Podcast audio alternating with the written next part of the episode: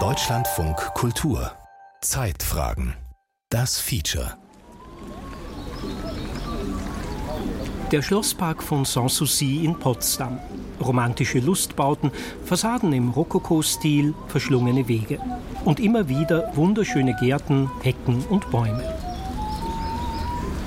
Doch das Gartenparadies ist in Gefahr. Die veränderten klimatischen Bedingungen mit extremer Hitze und Dürre setzen der Vegetation enorm zu. Hier und in vielen Teilen von Brandenburg. Und das inzwischen so sehr, dass für 2024 ein Themenjahr dazu geplant ist. In Sanssouci gibt es deshalb schon jetzt spezielle Führungen zum Klimawandel. Auch heute wieder. Zwei Dutzend Interessierte scharen sich vor dem Eingang um die Führerin durch den Park. Mein Name ist Heike Roth. Ich bin freiberuflich für die Schlösserstiftung tätig, habe das Konzept entwickelt. Durstige Landschaft. Brandenburg und der Klimawandel. Ein Feature von Stefan May. Das Land Brandenburg reagiert auf die neuen Herausforderungen. Vor zwei Monaten hat es eine Klimaanpassungsstrategie für das Bundesland beschlossen. Umweltminister Axel Vogel sagte bei der Präsentation der Strategie über die denkmalgeschützten Parks und Gartenanlagen, auch die leiden unter den Klimaveränderungen. Das ist jetzt schon spürbar. Und hier werden wir ein Programm auflegen mit einem Umfang von 30 Millionen Euro, um sie abzusichern. Da spielt aber auch zum Beispiel die Frage rein, wie sieht es mit unseren Alleen aus? Die Alleenbäume, die wir jetzt haben, werden kaum in der Lage sein, die Klimaveränderungen zu überleben. Historisch gestaltete Landschaft ist in Gefahr. Friedrich der Große ließ das Areal von Sanssouci Mitte des 18. Jahrhunderts anlegen, einer seiner Nachfolger erweiterte es. Naturinszenierungen und barocke Gartenarchitektur prägen den weitläufigen Landschaftsgarten. Wer sich beim Spaziergang durch den 300 Hektar großen Park an den in akkurat gepflegten Beeten sprießenden Blumen erfreut, an den Kanälen und Teichen, den Schlössern und den auf sie zulaufenden Sichtschneisen, an Wasserspielen und Skulpturen, wird nicht viel merken von den Veränderungen in der Vegetation. Unser erster Stopp ist bei diesem unscheinbaren Schild mit unserer Parkordnung. Hier drunter hängt noch ein Schild, das weist uns schon ganz direkt auf Auswirkungen des Klimawandels hin. Achtung, akute Astbruchgefahr im gesamten Park. Wenn es den Bäumen zu trocken wird, sieht man ihnen erstmal lange nichts an. Sie können sich nicht einschmieren, sie können sich nicht bekleiden, sie können sich nicht in den Schatten verkrümeln. Aber was sie machen, sie werfen ihre großen Äste ab, weil sie sich davon versprechen, die müssen wir jetzt nicht mehr versorgen. Das entlastet uns in der Situation. Und ein Ast, der eigentlich nicht geschädigt ist, der fällt dann zur größten Mittagshitze, wenn die Luft flimmert, ohne Vorzeichen ab. Wir werden noch viel mehr bemerken, ja, dass Bäume einfach auf solche Stressreaktionen reagieren, mit frühem Laubfall oder mit totalen Absterben. Das ist jetzt nichts Ungewöhnliches. Sagt Harald Watzig. Er ist Professor am Institut für Waldbau an der Universität für Bodenkultur in Wien. In Sanssouci geht die Besuchergruppe inzwischen weiter in Richtung Ruinenberg und beobachtet dabei aufmerksam die Vegetation zu beiden Seiten des Weges. Vielleicht haben Sie so eine Caspar David Friedrich Eiche vor Ihrem inneren Auge, die so ganz verzweigt ist und eine riesengroße Krone hat. Das ist bei denen dort hinten und vor allen Dingen bei der zweiten von rechts, ne? die hat nach oben ganz kahle Äste. Das ist bei denen schon gar nicht mehr der Fall. Das ist eine Sumpfzypresse, ein typischer Parkbaum. Und wenn Sie genau hinschauen, sehen Sie, die Krone ist gekappt. Und wenn durch Klimaschädigung eben absehbar ist, die Krone ist zu trocken, dann muss die Krone abgesägt werden oder die Äste, die zu trocken geworden sind, die müssen dann entnommen werden. Und das sieht man besonders auf dem Rundgang am Ruinenberg auch, da wo man eigentlich gerne so einen richtigen Kronenhimmel hätte, ja? Da wo die Römer Angst vor dem deutschen Wald hatten, weil er so finster ist. Das ist einfach nicht mehr so. Ein Stück weiter stehen vier tote Buchen, hölzerne Torsi, wie traurige Säulen, ein Ruinenberg der Natur. Früher wären sie weggeschafft worden, sagt Heike Roth. Das Belassen der Stämme an Ort und Stelle folge einer neuen Erkenntnis. Totholz ist eben ein Lebensraum für andere Tiere, für Pflanzen, Flechten, Pilze und hilft eigentlich dann wieder dem gesamten Ökosystem hier oben. Der Specht zum Beispiel, der baut sein Nest. Man kann auch Spechte hier gut beobachten im Park. Und diese Spechthöhlen, die werden dann auch von Fledermäusen zum Beispiel genutzt.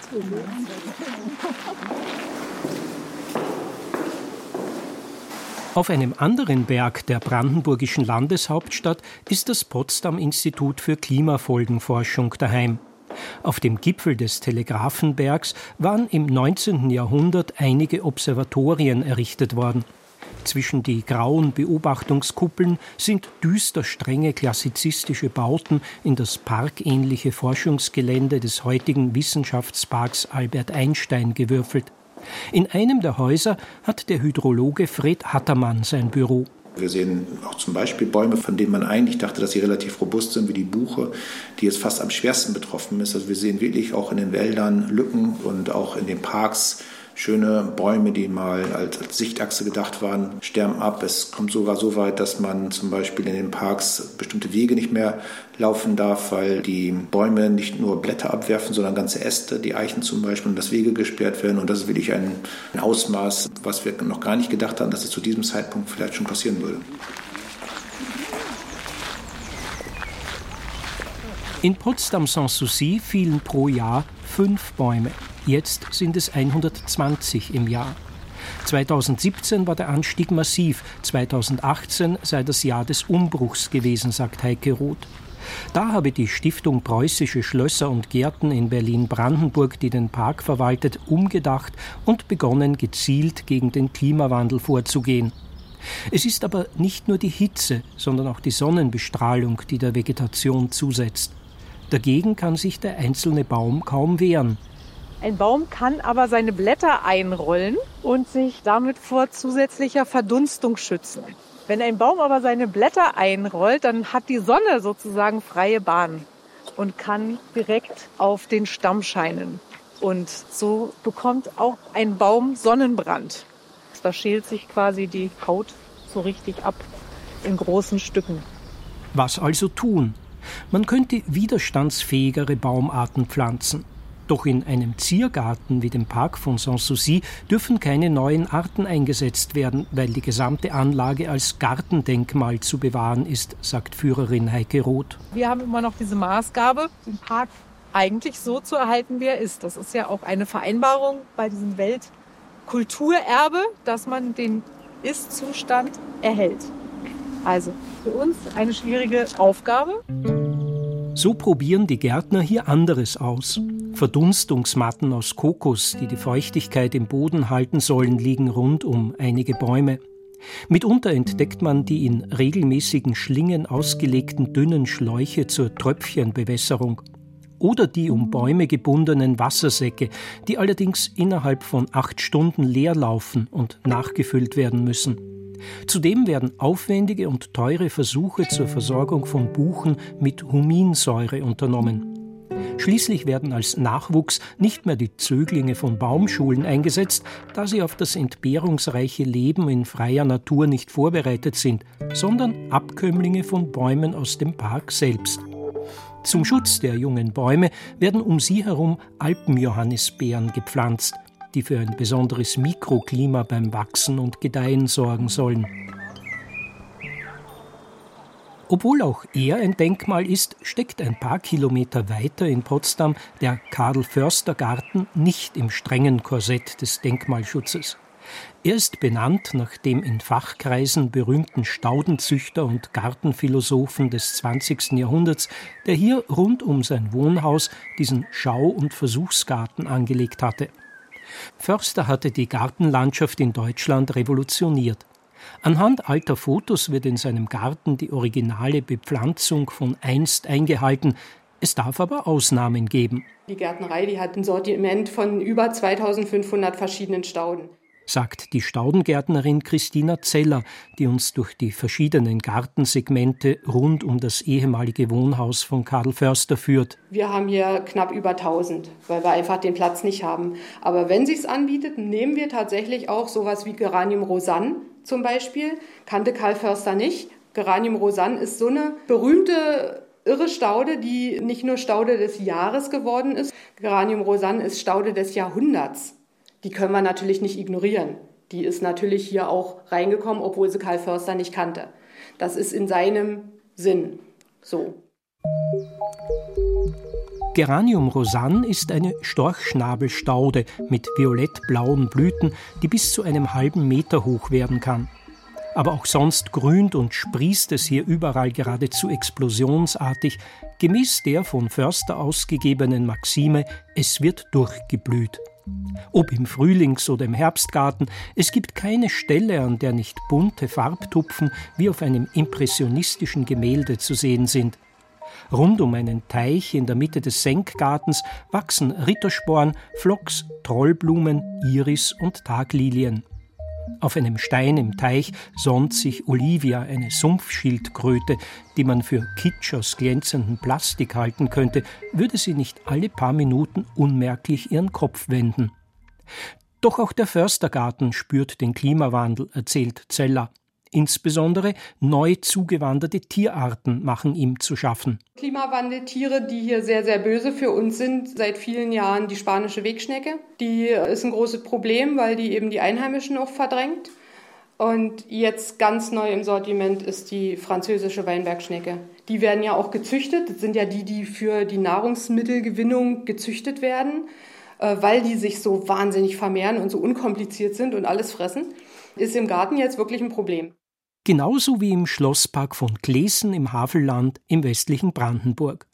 Gleich nach der Wende hatte das Ehepaar Tiedig aus Niedersachsen das Schloss Klesen für einen symbolischen Euro erworben. Damals war der einstige Sitz der Grafen Bredow zur Ruine verkommen. Ohne Fenster, das Dach eingestürzt.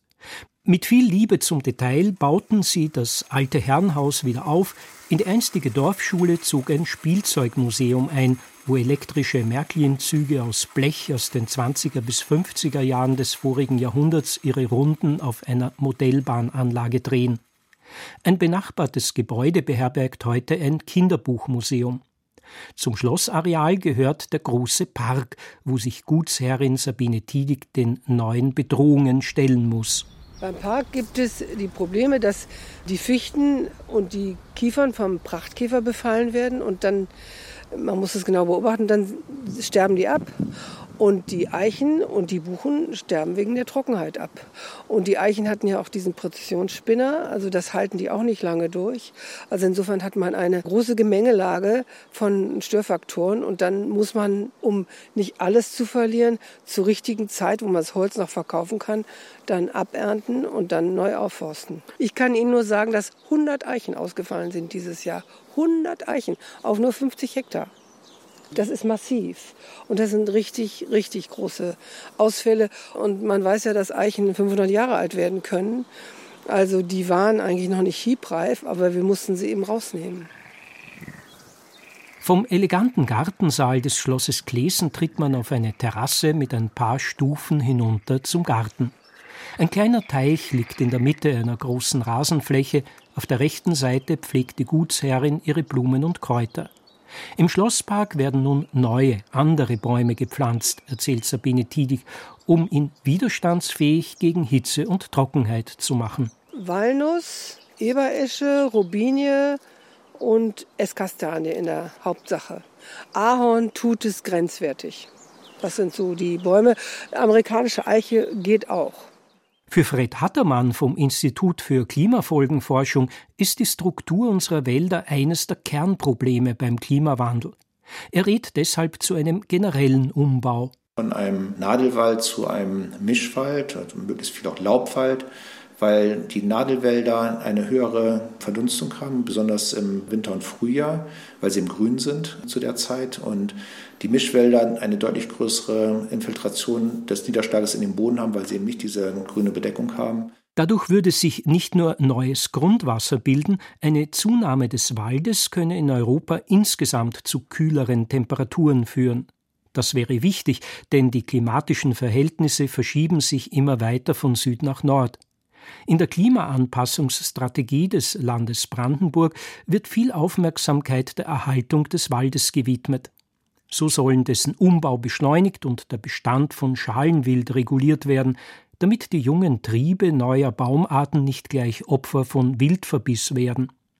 Maßnahmen wie diese sind dringend nötig, denn Hitze und Trockenheit haben massive Auswirkungen auf die Vegetation vor allem auf die Bäume, sagt Waldbauexperte Watzig. Bäume reagieren immer auf Trockenstress, das ist keine Frage.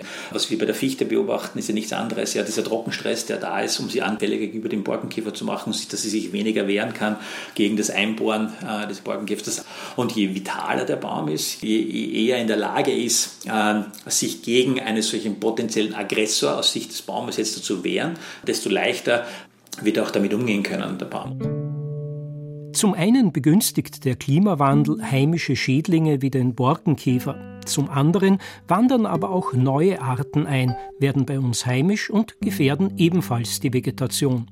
Etwa der Buchsbaumzündler, der es den Gärtnern und Gärtnerinnen schwer macht. Gegen die Schädlinge kämpft man nicht nur im Potsdamer Förstergarten, sondern auch ein paar Kilometer weit entfernt in der kleinen Stadt Werder, deren altes Zentrum anmutig auf einer Insel in der Havel liegt. Gegenwärtig ein absolutes Problem sind Essigfliegen, die sowohl im Weinbau als auch hier im klassischen Obstbau eine große Rolle spielen. Deshalb findet man teilweise Strauchbeeren. Stachelbeeren hängt zwar dann auch verstärkt mit der Ernte zusammen, finden Sie hier im Territorium in der Produktion relativ wenig. Reinhard Schmidt ist Vorsitzender des Werderschen Obst- und Gartenbauvereins. Werder gilt als Obstkiste Berlins und ist bekannt für seine Apfel-, Birnen- und Süßkirschenkulturen. Alljährlich im Frühjahr pilgern die Berliner und Berlinerinnen in Scharen zum Baumblütenfest nach Werder, sitzen in den Plantagen auf Holzbänken zwischen blühenden Bäumen beim Obstwein und kehren dann glücklich bis illuminiert wieder nach Hause zurück eine fast eineinhalb Jahrhunderte alte Tradition, die in Gefahr gerät. Obstarten brauchen eine bestimmte niedrige Temperatur im Winter, um die Knospenbildung zu induzieren. So, wenn das nicht mehr ist, dann ist es so, dass wir im Prinzip mit den Obstarten letztendlich nichts mehr anfangen können, weil wenn sie nicht blühen, haben sie letztendlich auch keinen Ertrag. Wie sich die Obstbauern in Werder auch in Zukunft halten können, vermag auch Vereinsvorsitzender Schmidt nicht sicher zu sagen. Wenn jetzt Neupflanzungen anstehen, dass sie dann auf bestimmte Obstarten schon sich konzentrieren, wo sie meinen, hier haben sie perspektivisch noch die Möglichkeit. Zum Beispiel Kiwis, die ja in der Vergangenheit äh, gar keine Rolle spielten, dass die zumindest, wenn man das jetzt verfolgt in Kleingärten, doch auch verstärkt im Anbau sind. Und das bedeutet natürlich, dass wenn jetzt ein Produzent so eine Lücke sieht, dass das im Prinzip dann auch nachzieht. Noch aber setzt man in Werder vornehmlich auf Tradition, bei den Früchten wie bei der Anbaumethode. Die sogenannten Schuffelgärten von Werder sind eine jahrhundertealte Besonderheit der Stadt. Sie sind traditionell in drei Etagen angelegt, um Witterungsunbilden zu begegnen. Oben die Obstbäume, darunter Beerensträucher und ganz unten Erdbeeren, Blumen und Gemüse. Als Schuffel wird eine Harke bezeichnet, mit der sich Unkraut gut aus dem sandigen Boden entfernen lässt. Dieser Sand ist einer der Gründe für eine drohende Versteppung des Landstrichs, denn er speichert das Wasser nicht. Bereits Fürst Bismarck hatte Brandenburg als die Streusandbüchse Preußens bezeichnet. Und der Dichter Theodor Fontane soll von den weißen Böden im Gegensatz zu den dicken, lehmhaltigen Böden anderswo geschrieben haben. Brandenburg ist ein gewässerreiches, aber wasserarmes Land, heißt es. Es hängt mit dem geringen Gefälle zur Nordsee zusammen, das sich einst viele Seen in der Region gebildet haben.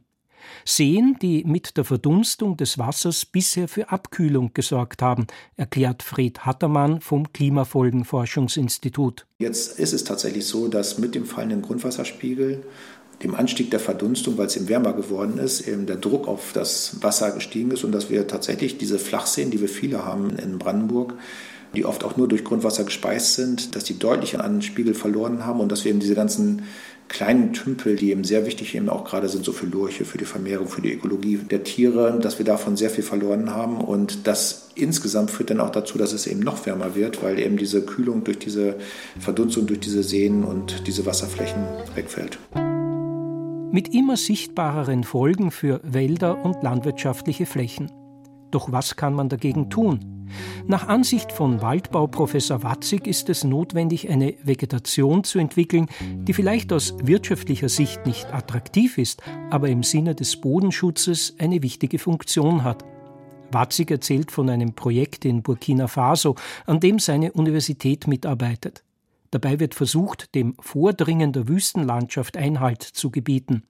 Mit Bewässerungstechniken und Pflanzmethoden, etwa von Akazienbäumen, trotz Niederschlagsmengen von nur 150 bis 200 Millimetern pro Jahr. Dort habe er einen Bauern kennengelernt, berichtet Watzig, der sich von Infusionen im Krankenhaus hat inspirieren lassen und mit minimalem Wassereinsatz mittels Pipette aus einem Plastikkanister einen Baum bewässert. Das heißt jetzt nicht, dass wir jetzt quasi überall Infusionen legen müssen, ja? aber es geht auch darum, vielleicht neue Arten der Technik auch herauszufinden, wie wir zum Beispiel auch beim Anpflanzen der Bäume vorgehen. Die klimatischen Veränderungen sind mittlerweile unübersehbar. Das betrifft auch den Weinanbau in den traditionellen Anbaugebieten, wo die Vegetationszeit mittlerweile um bis zu vier Wochen früher einsetzt. Große Probleme bereitet hier aber vor allem die Trockenheit, weil immer mehr Wasser nötig ist und Bewässerungssysteme für viele Winzer zu kostspielig sind. Gleichzeitig führe der Klimawandel dazu, dass der Anbau immer weiter nach Norden vorrücke, sagt der Potsdamer Klimafolgenforscher Hattermann.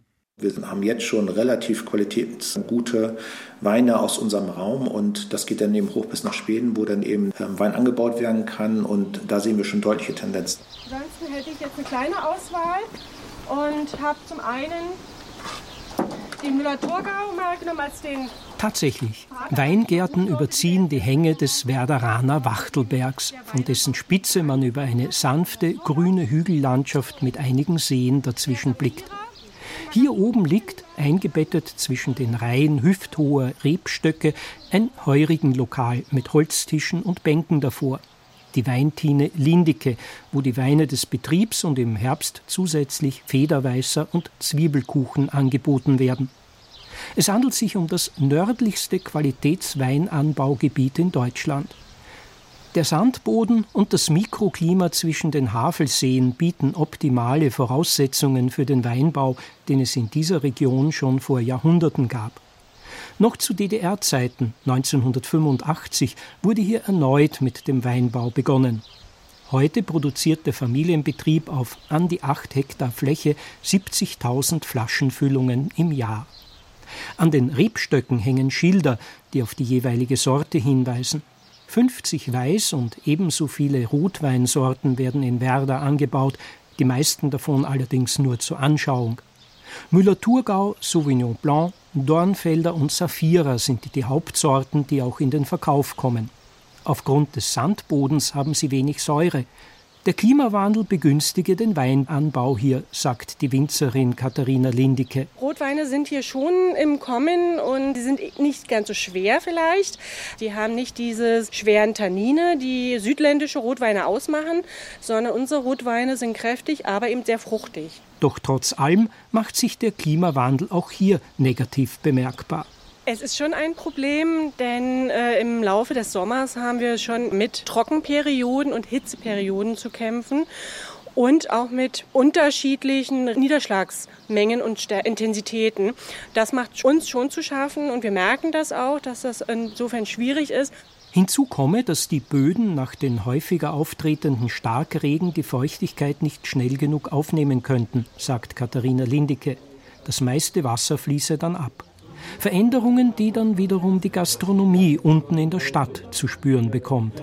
Wir haben zum einen nicht mehr diesen klassischen Saisonkalender, wo man weiß, okay, im Mai, Juni werden die Erdbeeren reif, sondern es ist viel, viel früher. Wir haben eine viel, viel größere Produktpalette. Normalerweise spricht man immer von Südfrüchten, aber auch hier wachsen mittlerweile Artischocken, Zitronenbäume, Orangenbäume, wo wir natürlich zum einen profitieren, aber in einer gewissen Art und Weise beängstigt mich dieser Prozess, den die Natur gerade vornimmt. Sagt Christian Heimer, einer der beiden Eigentümer des Fritz am Markt. Seit drei Jahren gibt es das Restaurant mit Hotel im Zentrum von Werder. In einem alten, ebenerdigen Haus mit grünen Fensterläden setzen die zwei Betreiber des Haubenlokals ein eigenwilliges Konzept um. Brandenburger Tapas. Da gesellen sich etwas Spaghetti zu Fenchel oder Amaranth zu Karotte. Die Häppchen werden in mehreren Gängen in Schüsseln oder auf Platten aufgetragen, von denen sich alle nehmen. Ziel ist das Genießen in Gemeinschaft und ohne Zeitdruck. Die Produkte für das Menü stammen aus einem Umkreis von höchstens 15 Kilometern. Was aber immer schwieriger wird, vor allem in heißen Sommermonaten, frische Wildkräuter zu bekommen. Generell die Kräuterlandschaft hat sich komplett verändert aufgrund des Wassermangels, auch hier vor Ort, wo wir ganz, ganz stark zu kämpfen haben, wo wir selber jetzt anfangen müssen, in Töpfen Pflanzen, die wir natürlich künstlich bewässern, großziehen müssen, weil es uns die Natur gar nicht mehr hergibt. Ganze Berufszweige sehen einer ungewissen Zukunft entgegen. Das von der Havel und Seen umschlossene Städtchen Werder ist auch bekannt für seine Fische. Aus schwarz angekohlten Räucheröfen bieten Fischer ihren Fang zum Verzehr an. Dadurch, dass auch hier sich die Wassertemperaturen der Seen und auch der Havel rapide aufwärmen, ist es so, dass die Fischer immer mehr Schwierigkeiten haben, Fische überhaupt zu fangen, weil sie sich natürlich an den Grund zurückziehen, wo es kälter ist und somit auch nicht mehr befischbar sind. Und zum anderen ist es so, gerade hier in Brandenburg, Viele Seen gibt es einfach gar nicht mehr, weil sie ausgetrocknet sind. Fisch wird, denke ich, in den nächsten fünf bis sieben Jahren auf jeden Fall Mangelware werden. Regionaler Fisch. Das sehen wir jetzt schon und wir sehen auch unsere Fischer, die gerade im Sommer wahnsinnige Schwierigkeiten haben, uns überhaupt einen Fisch anbieten zu können, weil jetzt kaum noch möglich ist, diese zu fangen. Mangelware. Was es bisher in Hülle und Fülle gab, wird in Brandenburg mitunter zum Luxusprodukt. Das könnte auch einer Frucht passieren, die als Zitrone des Nordens gilt, der Sanddorn. Denn er hat zehnmal mehr Vitamine als die Zitrone. Von den 600 Hektar Sanddornplantagen in Deutschland macht allein 150 Hektar der Sanddorngarten in Petzow aus. Alles auf dem weiten Areal ist in Orange gehalten, der Farbe jener Frucht, um die es hier geht. Sitzgelegenheiten, Vordächer, Hinweisschilder. Und auch im Hofladen werden zahllose Produkte angeboten, die aus Sanddorn hergestellt werden.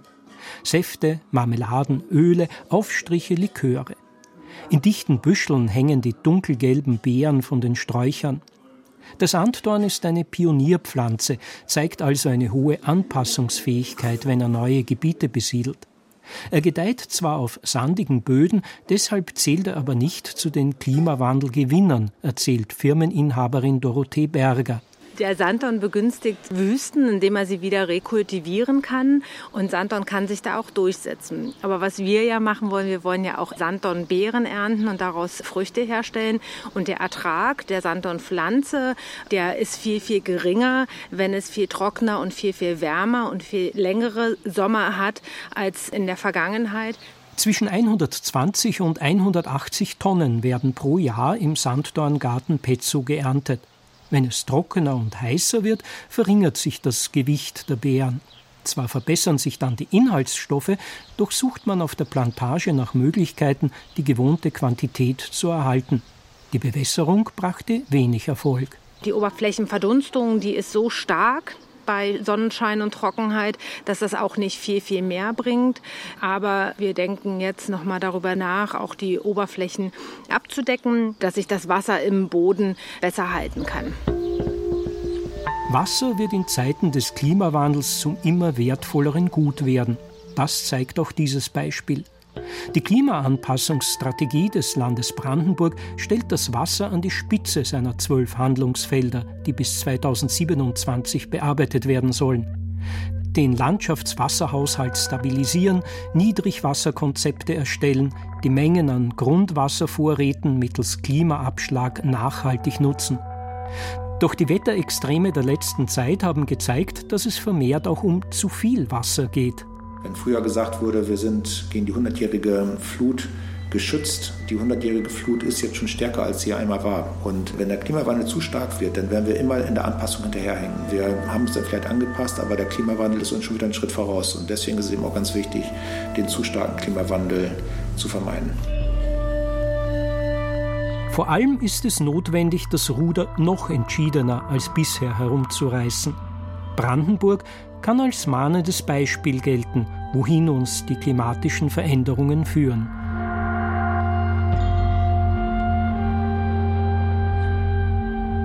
Durstige Landschaft, Brandenburg und der Klimawandel.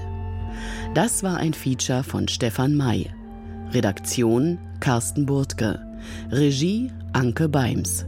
Technik Martin Eichberg. Es sprach der Autor. Produktion Deutschlandfunk Kultur 2023.